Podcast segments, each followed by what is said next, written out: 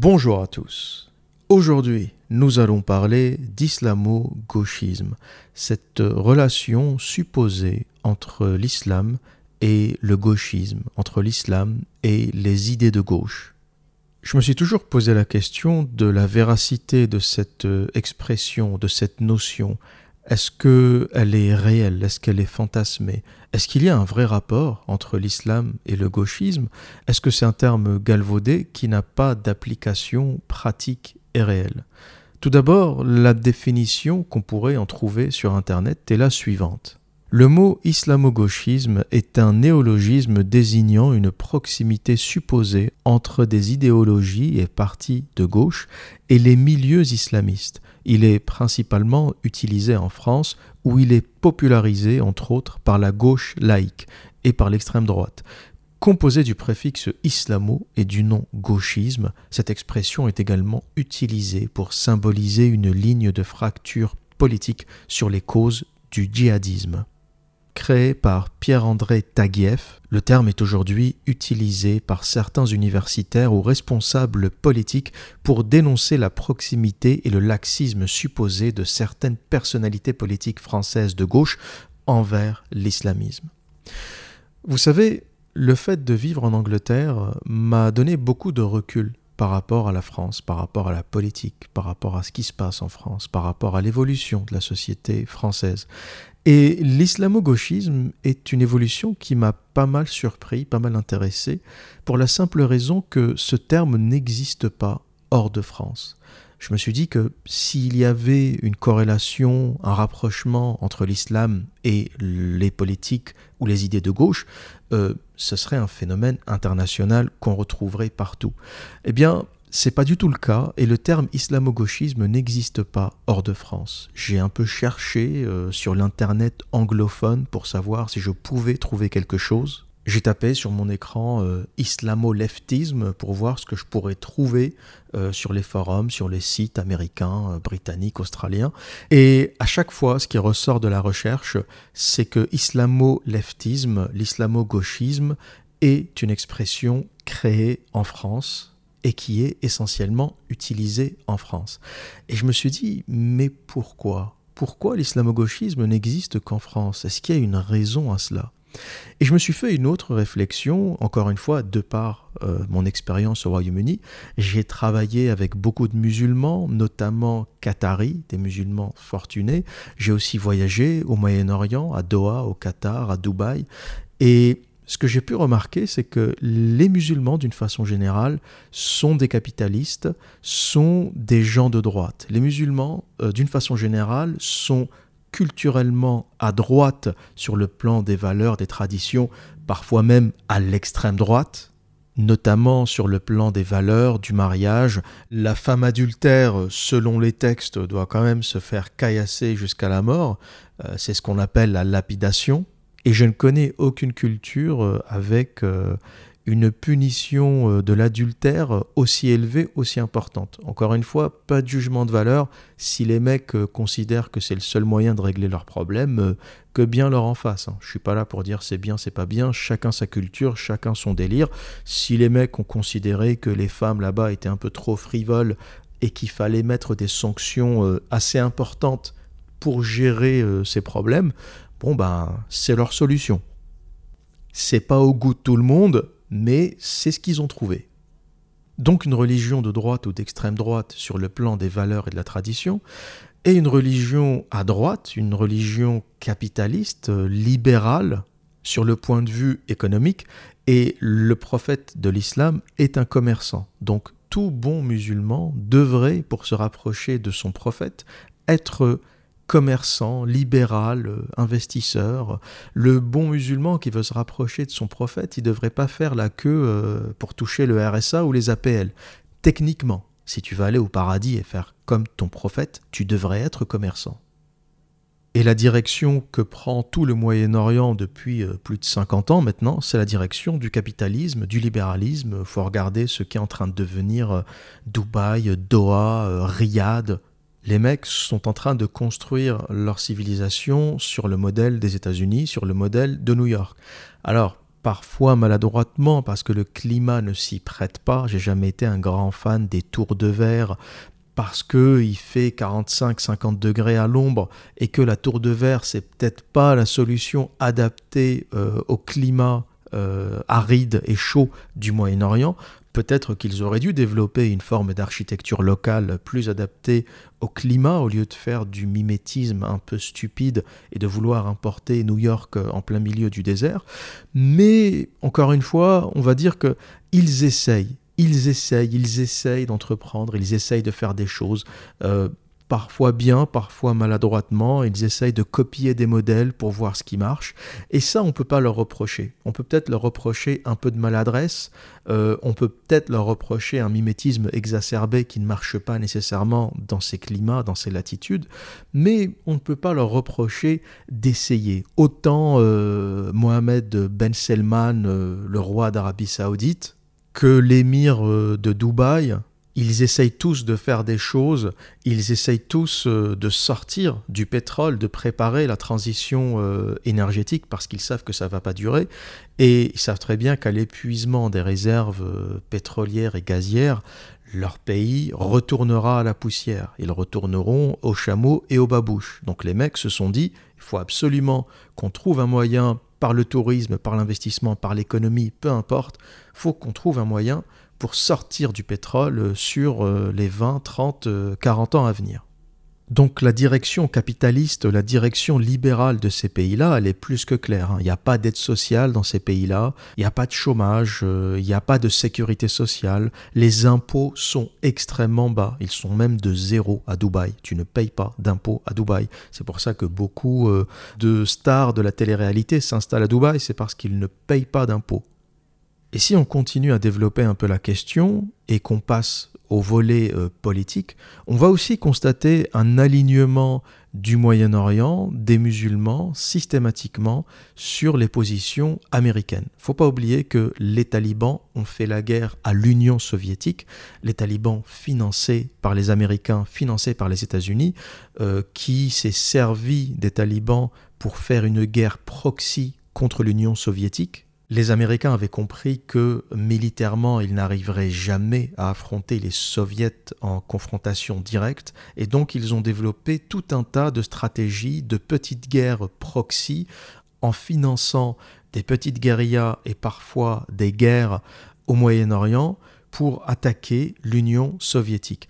Et tous les dérivés et tous les restes de terrorisme qu'on a aujourd'hui, on constate qu'on en a de moins en moins, il y aura peut-être encore des restes sur 10 ans, 15 ans, mais on observe que cette mode du financement du terrorisme au Moyen-Orient est un peu en train de, de s'essouffler.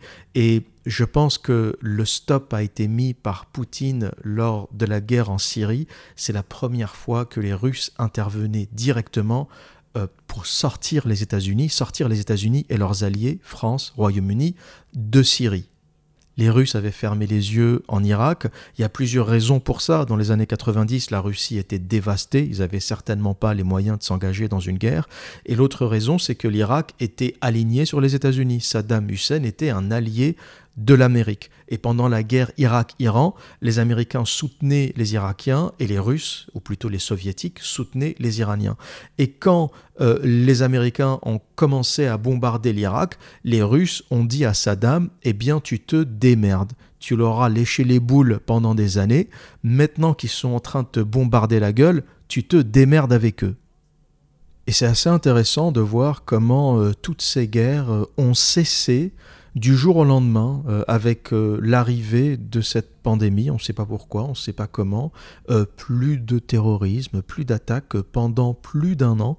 Été assez surpris de voir à quel point tous ces groupes islamistes ont respecté le confinement.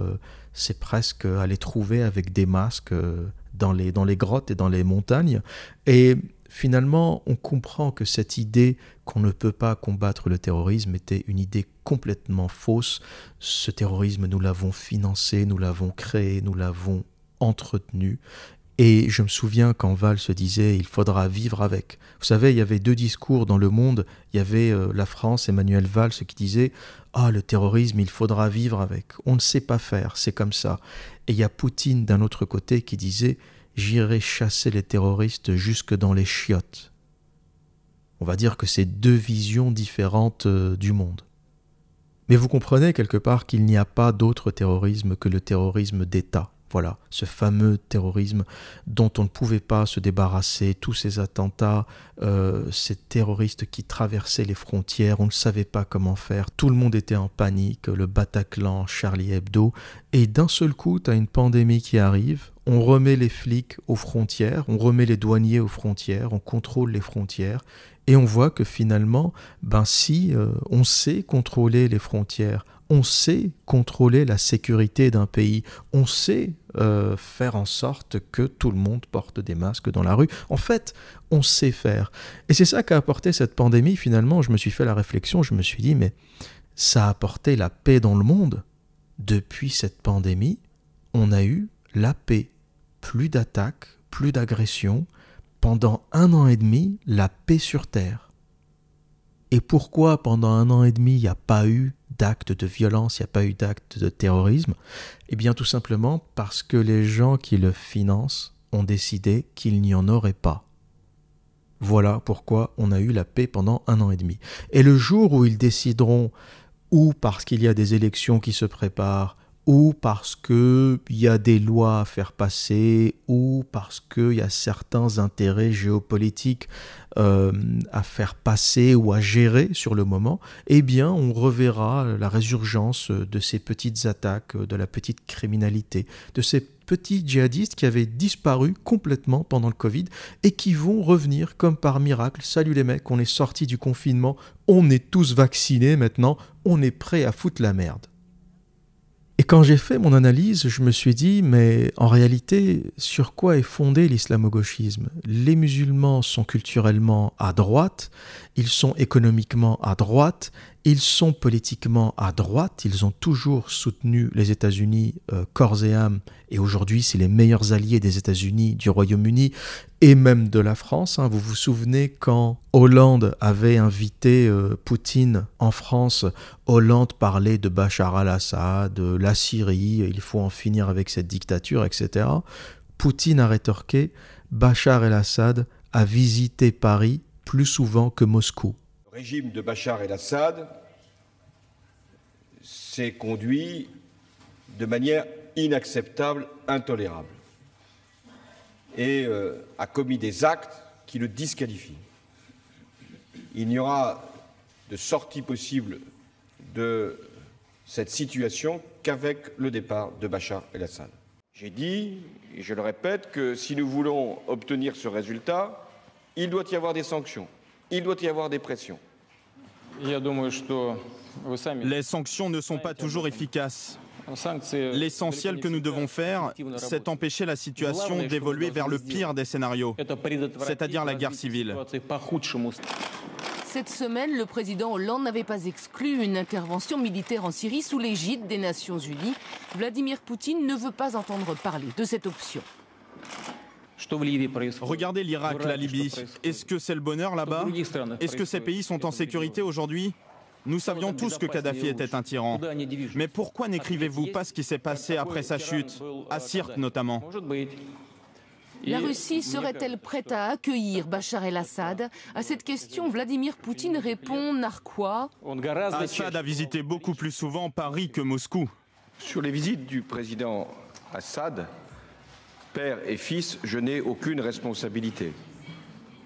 Et ça, c'était une tarte dans la gueule de l'autre idiot euh, pour lui dire que les alliés du Moyen-Orient, les alliés de l'islam, euh, c'est vous c'est vous, c'est les pays capitalistes, euh, c'est les pays atlantistes alignés sur les intérêts américains.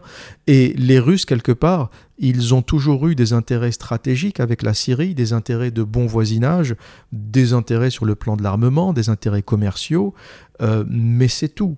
Il n'y a jamais eu d'intérêt euh, pétrolier euh, entre la Russie et les pays du Moyen-Orient. Pourquoi? Parce que la Russie est un pays pétrolier, donc ils n'ont besoin ni du pétrole de l'Arabie saoudite, ni du gaz du Qatar. Euh, la Russie est le premier producteur de gaz au monde, donc euh, la Russie n'a jamais eu besoin stratégiquement de nouer le type de relation qu'a noué les États-Unis avec le Moyen-Orient. Et autre petite anecdote qui m'a fait sourire pour vous montrer à quel point l'islam, dès qu'on sort de France, est une religion de droite, est une religion libérale sur le plan économique. Boris Johnson, pour justifier euh, sa politique libérale, sa politique de droite, avait cité euh, lors d'une conférence Ibn Khaldoun, le philosophe maghrébin, le philosophe tunisien, et l'article du Télégraphe titré Who is Ibn Khaldoun, Boris' favorite 14th century Tunisian sage and economic guide?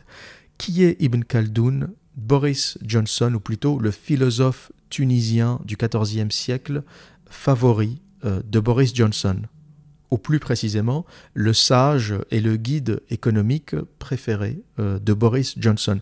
Boris Johnson qui au passage a une petite sensibilité pour l'islam, pour le Moyen-Orient, de par son grand-père Ali Kemal, qui était un politicien euh, turc qui a vécu au Royaume-Uni. Et Boris Johnson, contrairement à la sphère francophone, a une approche de l'islam extrêmement philosophe, extrêmement curieuse. Euh, il s'intéresse aux vrais philosophes de l'islam, il s'intéresse euh, réellement et authentiquement au Moyen-Orient de par ses racines. Et pour en revenir à la France et à l'islamo-gauchisme, lorsqu'on comprend que l'islam est une religion de droite sur le plan des valeurs, sur le plan économique, sur le plan euh, politique, lorsqu'on comprend qu'il n'y a pas vraiment de relation entre les soviétiques et les musulmans et que les musulmans ont souvent fait la guerre pour les Américains contre les soviétiques, on se demande mais comment cet islamo-gauchisme est né en France? Comment la France est le seul pays à avoir réussi à transformer une culture traditionnelle euh, de droite en culture gauchiste? Eh bien, ce qui s'est passé, c'est que la France, euh, avec son système euh, communiste, a réussi à transformer les musulmans en communistes. Après la décolonisation, des centaines de milliers de musulmans, essentiellement venus du Maghreb, arrivent en France pour travailler. La politique d'immigration en France à l'époque, dans les années 60, 70, était extrêmement laxiste parce qu'il y avait un besoin de main-d'œuvre, parce que le capital avait aussi besoin de contrôler les salaires et que sans cette nouvelle main-d'œuvre, les salaires auraient explosé en France. Donc il y avait aussi la reconstruction. Donc il y, a plein de raisons qui ont fait qu'on a eu cet apport massif d'immigration. Et la première vague d'immigration, c'était simplement des travailleurs d'Afrique du Nord qui n'avaient aucune envie de rester en France. En général, ils venaient travailler, ils se constituaient un petit pactole et rentraient au pays pour acheter une maison, une terre.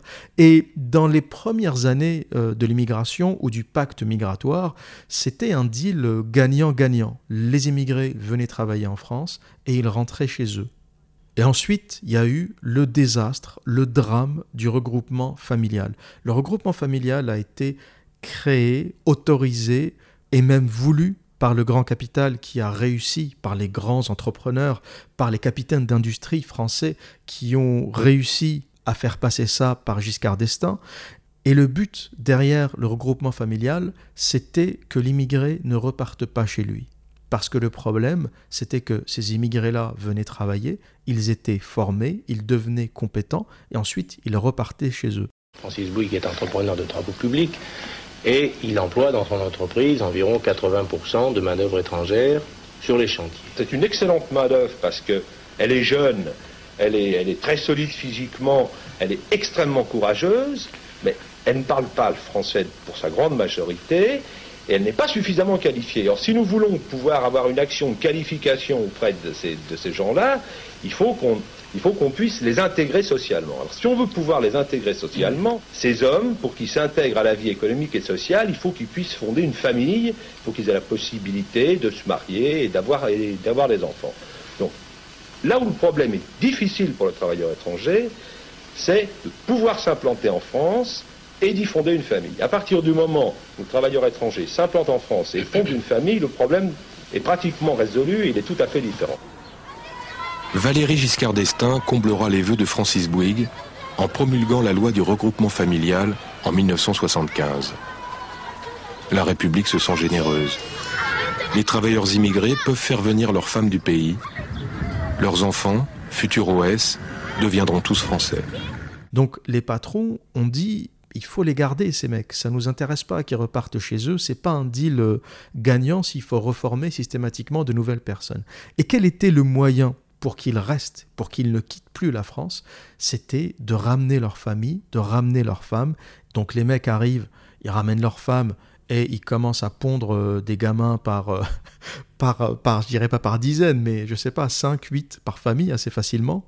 Et ces gamins naissent en France, ils naissent dans ce pays qu'ils ne connaissent pas, dans cette culture qu'ils ne connaissent pas.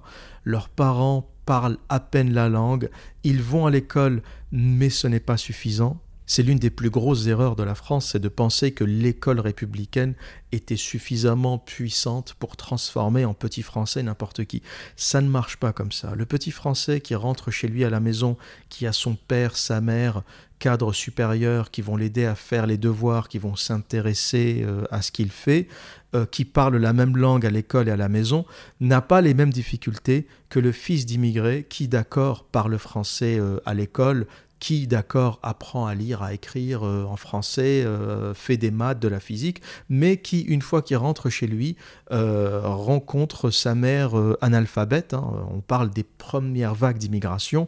les bonnes femmes, on les ramenait d'Algérie, du Maroc, de Tunisie, et elles ne savaient pas forcément parler français. Pour la plupart, c'était des femmes au foyer, donc la question d'aider les gamins pour les devoirs, c'était pas possible. Elles étaient incapables de lire leur carnet, de savoir ce qu'ils faisaient à l'école. Certaines mères ne savaient même pas que leurs gamins avaient quitté l'école et que c'était devenu des délinquants qui traînaient en bas de la cage d'escalier. Et on a commencé à avoir ce que j'appelle la génération perdue, la première génération, euh, ou plutôt la deuxième génération d'immigrés, parce que leurs parents, quelque part, savaient qu'ils étaient immigrés. T'arrives, t'es là pour bosser chez Renault, chez Peugeot, t'as pas de schizophrénie, est-ce que je suis français, est-ce que je suis euh, algérien, marocain, tunisien? Première génération, dans sa tête, c'était clair. Il est euh, immigré, il a un titre de séjour et il est de nationalité algérienne, marocaine, tunisienne. Il n'y avait pas de schizophrénie par rapport à l'identité nationale, tu vois. Donc pour eux, c'était clair. Et à la retraite, ils allaient rentrer chez eux, ils allaient se faire enterrer dans leur pays. Euh, et leur rôle euh, était assez clair dans leur tête. Alors que leurs enfants, c'est plus vraiment la même chose. Ils ont plus de racines au pays, ils n'ont pas vraiment de racines en France, voire pas du tout de racines en France. Lorsqu'ils rentrent chez eux pendant les vacances, ben on les traite d'immigrés. Euh, en France, on les traite aussi d'immigrés, donc les gamins, ils savent plus ce qu'ils sont, ils parlent pas vraiment euh, leur langue euh, maternelle, ils baragouinent un peu de dialecte, mais finalement ils maîtrisent aucune langue. Ils parlent un français avec un très fort accent de banlieue qui fait qu'aucune entreprise ne veut les embaucher. T'as beau être un génie, t'arrives avec l'accent de, de, banlieusard, bon courage pour aller trouver du taf, sans parler des discriminations aux faciès.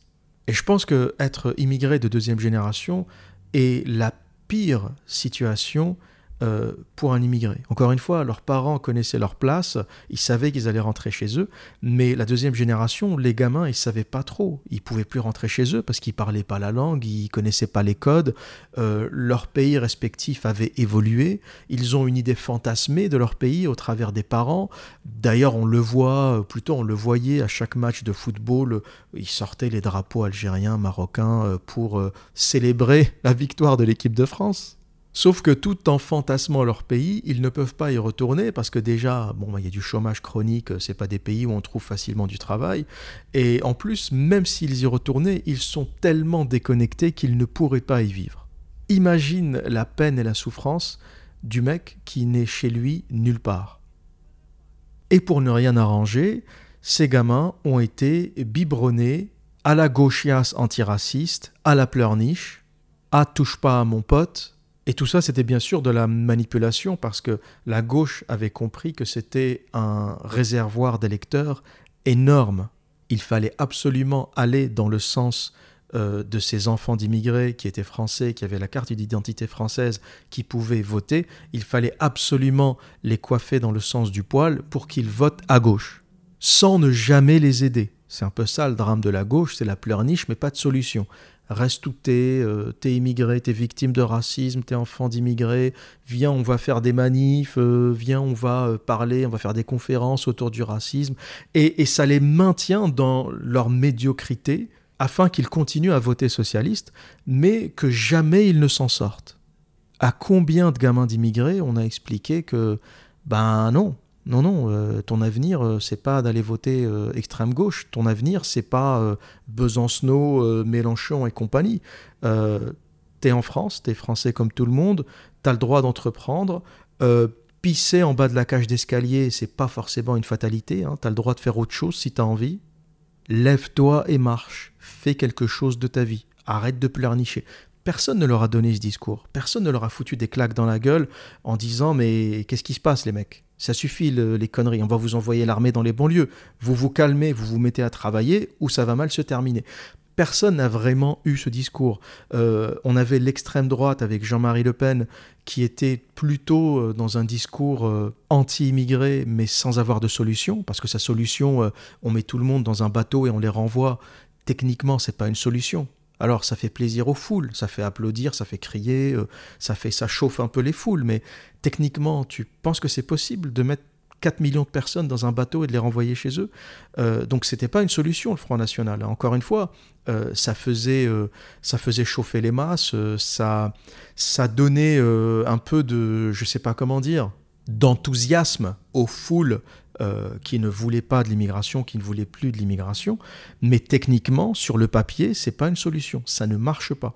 On avait ce discours-là à l'extrême droite, et à l'extrême gauche, on avait le discours de la pleurniche.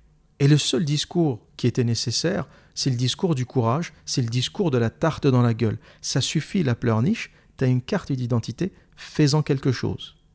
Et qui plus est, cette carte d'identité, elle est française, mais elle te permet d'aller travailler où tu veux. Tu peux te barrer en Allemagne, euh, en Norvège, en Finlande, euh, tu peux aller où tu veux. Donc je ne sais pas si tu imagines les, les, opportunités quasi illimitées que tu as grâce à ta citoyenneté française. Et t'en as plein, ils en font quoi de cette euh, nationalité française? Ils, ils se mettent en bas des cages d'escalier et ils pissent. Ou alors ils vont à la mosquée, ils vont écouter les discours fondamentalistes. Et ils ont pris le, pire des deux mondes. En fait, le problème de l'immigration en France, c'est qu'ils ont pris le pire de leur culture d'origine, ils ont pris le pire de l'islam et le pire de la France. De l'islam, ils ont pris l'intégrisme, le fondamentalisme, le radicalisme, et ils ont laissé tomber le courage, la virilité, la tradition, le libéralisme, le commerce. Encore une fois, le prophète de l'islam est un commerçant si il devait réapparaître euh, dans le monde moderne, alors c'est pas prévu. Hein. Jésus est censé revenir, mais pas Mohamed. Si Mohamed revenait dans le monde moderne et qu'il devait choisir un endroit pour s'installer, il choisirait le Texas.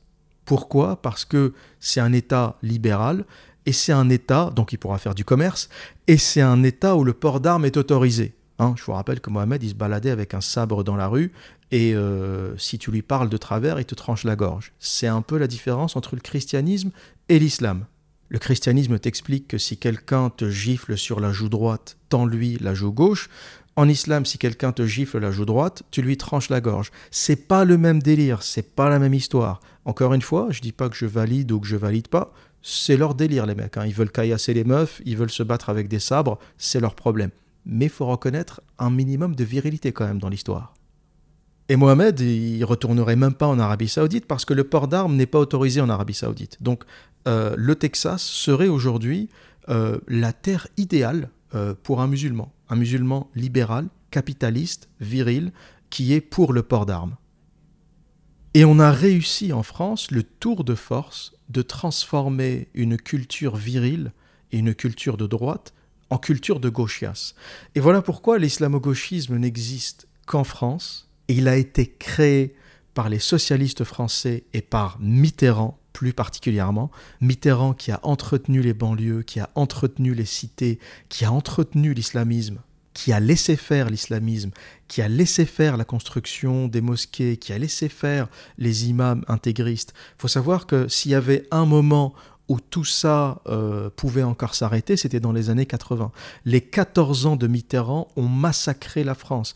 Aujourd'hui, si vous me dites quelle est la différence entre le Royaume-Uni et la France? Pourquoi le Royaume-Uni décolle, s'en sort, arrive à faire des réformes, arrive à avancer, arrive à s'adapter au monde? Et pourquoi en France on est dans une paralysie totale? La France a eu 14 ans de Mitterrand, les Britanniques ont eu Thatcher, une femme avec des couilles. Elle a réformé le pays à coups de tarte dans la gueule. Thatcher a sauvé le Royaume-Uni de l'euro. C'est elle qui a empêché l'entrée du Royaume-Uni dans l'euro. Elle a dit catégoriquement que voulez-vous que je fasse si je n'ai pas le pouvoir de la monnaie? C'est du bon sens. Faut pas être bac plus 12 pour comprendre ça. Si je n'ai pas le pouvoir de frapper monnaie, si je n'ai pas le pouvoir de créer ma propre monnaie, comment voulez-vous que je gouverne? Et c'est comme ça qu'elle a empêché, qu'elle a bloqué l'entrée qui était pourtant prévue du Royaume-Uni dans la zone euro. Alors que Mitterrand a tout fait pour nous y mettre, il pensait qu'il allait clouer les mains de l'Allemagne sur la table de l'euro. Bon, ben depuis le temps, les choses euh, ont pas mal évolué pour l'Allemagne. Et Chirac a simplement euh, acté l'entrée de la France dans l'euro et, la suppression du franc. Je ne sais pas s'il y a eu un précédent. Est-ce que dans les mille ans d'histoire de France, il y a déjà eu une période comme celle-ci où la France n'avait pas de monnaie? Ou plutôt, que la France utilisait la monnaie d'une force étrangère, parce que l'euro, ce n'est pas une monnaie française, c'est du Deutschmark, et on appellera ça comme on veut. Peut-être que le seul précédent, c'était sous l'Empire euh, romain, où on avait des pièces d'or avec la tête de Jules César dessus. C'était peut-être le seul précédent. Mais dans l'histoire de France et dans l'histoire de tous les pays, il n'y a pas de période où on n'a pas de monnaie nationale. Et je pense que le pays a basculé, ou ce qui a fait basculer la France dans ce qu'on vit aujourd'hui, parce qu'il faut bien comprendre qu'il y a toujours une latence. Les gens euh, gueulent aujourd'hui, ah c'est à cause de Macron, ah c'est à cause de Hollande, mais euh, une nation évolue tellement lentement qu'il y a 10, 20, 30 ans de latence. Et ce qu'on vit aujourd'hui, c'est les décisions qui ont été prises dans les années 80. Ce qu'on subit aujourd'hui, c'est les décisions qui ont été prises il y a 30, 40 ans. L'euro qu'on subit aujourd'hui, ce n'est ni la faute à Macron, ni à Hollande, ni à Sarkozy, quoique lui a un peu forcé la main avec le, référendum euh, européen, mais celui qui pouvait arrêter ça, comme l'a arrêté Thatcher, c'était Mitterrand. Celui qui pouvait faire quelque chose et qui a laissé faire et qui a même encouragé la construction de l'Union européenne et l'avènement de l'euro, c'est Mitterrand. Et pareil pour l'immigration. Ça avait commencé avec Giscard, qui avait mis en place le regroupement familial, mais euh, la délivrance des titres de séjour à outrance, euh, l'immigration sans limite, euh, sans frontières, sans contrôle, ça c'était Mitterrand. Et tout ça n'a rendu service ni à la France, ni aux pays d'origine. Les pays d'origine, Maghreb, Afrique essentiellement, se sont vidés de toute leur substance vitale. Tous les gens qui pouvaient partir, qui avaient la santé le courage pour partir, sont partis, ce qui a été une aubaine pour les dictateurs locaux parce que une fois que tu te sépares des gens qui veulent partir, des journalistes, des gens qui réfléchissent, parce que dans l'immigration, il n'y a pas que les migrants euh, sans diplôme euh, qui se jettent dans des bateaux, il y a aussi toute une partie de l'immigration qui est éduquée, on n'en parle pas beaucoup, mais des centaines de milliers d'étudiants euh, maghrébins et africains sont arrivés en France. Et tout ça, c'est une aubaine pour les dictateurs locaux qui se débarrassent de tous les gens qui savent réfléchir et qui peuvent éventuellement les déranger, et tu gardes sur place que les idiots. Euh, l'immigration est un drame pour les pays d'origine, et c'est un drame euh, pour la France parce qu'on ne sait pas la gérer. On n'est pas les États-Unis, on n'est pas l'Amérique, on ne sait pas gérer cette immigration. Et on a en plus réussi le tour de force. Je dois dire que c'est quasiment un miracle. On a réussi, on est le seul pays au monde, je ne sais pas si on peut s'en vanter, mais on est le seul pays au monde à avoir transformé des musulmans qui sont partout dans le monde des capitalistes, des nationalistes, des traditionalistes. Il n'y a rien de gauchias dans, le musulman euh, partout où tu iras. On a réussi le tour de force de le transformer en petite gauchias qui vote euh, Mélenchon, et euh, Besancenot. Fallait quand même le faire. Et voilà pourquoi je pense que l'islamo-gauchisme est un terme galvaudé qui n'existe pas. Euh, c'est une création française, c'est un problème français. Quelque part, c'est un Frankenstein français qu'on a créé.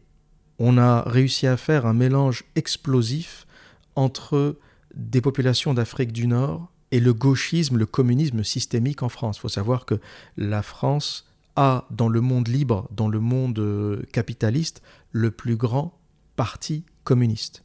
Hors du RSS, hors de Chine, et mis à part euh, toutes les républiques euh, communistes ou qui se disent communistes de façon officielle, le seul pays libre, le seul pays libre, démocrate, capitaliste, libéral, à avoir un parti communiste, c'était la France, un parti communiste d'ampleur. On a aussi réussi ce tour de force. Et donc, dans un laboratoire, on a pris les embryons de communisme qu'on avait avec ces populations d'Afrique du Nord euh, musulmanes de tradition, de culture, qui sont censées être euh, libérales et capitalistes au même titre qu'Ibn Khaldoun euh, ou que leur prophète. et on a mélangé tout ça, on a fait une petite tambouille et on en a fait de la petite gauchiasse qui pisse en bas des cages d'escalier.